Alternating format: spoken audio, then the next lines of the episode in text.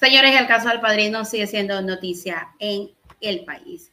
Y es que justamente Iván Correa y Diego Ordóñez se reunieron con la fiscal por el caso del padrino. Iván Correa dijo que en la reunión con la fiscal Salazar, según él, fue para comunicarle en persona lo que se ha dicho, lo que ha dicho el presidente, no de una, sino de dos cartas.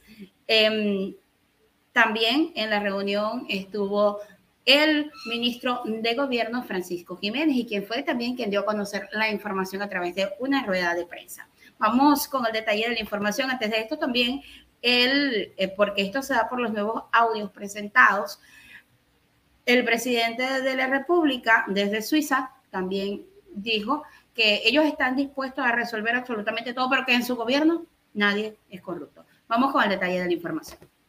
De la Administración Pública, Iván Correa, junto a Diego Ordóñez, secretario de Seguridad Nacional, mantuvieron una reunión con la fiscal general del Estado, Diana Salazar, este lunes 16 de enero del 2023 por el caso El Padrino, que involucraría al cuñado del presidente Guillermo Lazo.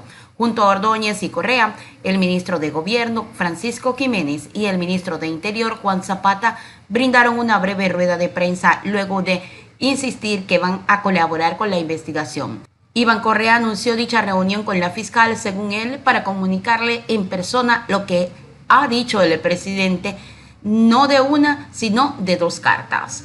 De la República, he llamado al despacho al señor ministro del Interior, al señor ministro de Gobierno, al señor secretario de Seguridad, al presidente de ENCO, al comandante de policía, al secretario jurídico de la presidencia y otros funcionarios del gobierno para transmitirles que el señor presidente ha dado claras instrucciones de que todos nosotros demos todas las facilidades necesarias para entregar toda la información que requieran las autoridades.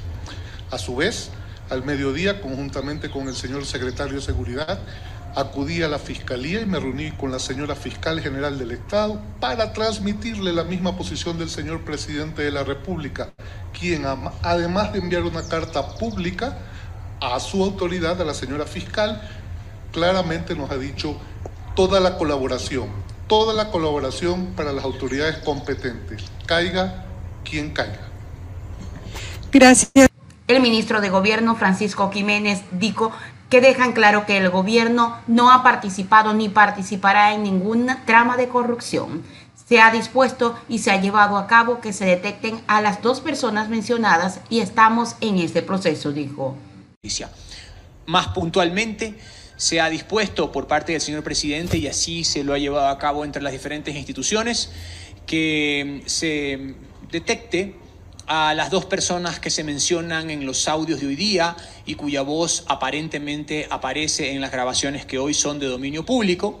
Así que estamos dentro de ese proceso y obviamente los detalles los sabrán oportunamente, pero la idea es que estas personas puedan eh, estar y responder ante la justicia sobre lo que podrían ser sus afirmaciones en dichos audios. Quiero reiterar que el gobierno nacional, el gobierno del encuentro, pondrá toda su capacidad y pondrá todas sus, sus herramientas y su disponibilidad dentro del marco jurídico para que se pueda llevar a cabo con estas gestiones. Ya están activados los protocolos y por supuesto, una vez que hayan esos resultados, pues se los haremos conocer ante ustedes. Aquí para absolver sus preguntas, pero también para dejar en claro que el gobierno ni ha participado ni participará en ninguna trama de corrupción, en ningún estamento de las diferentes carteras de Estado que se produzcan. Y respecto con eso, el gobierno de igual manera dará todas las facilidades para que los procesos investigativos se lleven a cabo en todos los lugares que corresponda y respecto de las situaciones o alegaciones que sean establecidas o llevadas a cabo ante la justicia.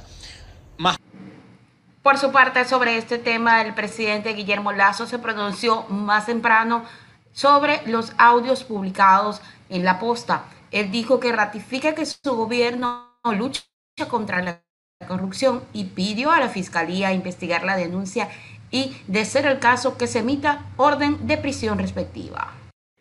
Ecuatorianos, buenas noches. Les envío este mensaje desde Davos, Suiza.